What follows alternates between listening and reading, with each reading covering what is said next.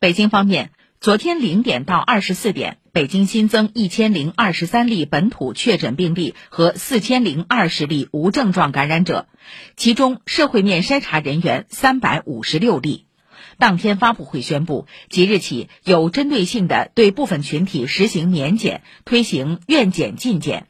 长期居家老人、三岁以下婴幼儿、在家上网课学生、居家办公者等没有社会面活动的人员，如果没有外出需求，可以不参加每日核酸检测。当地医疗机构如果涉及疫情，急诊、透析室、手术室、重症监护室、分娩室、产科和新生儿病房非必要不封控。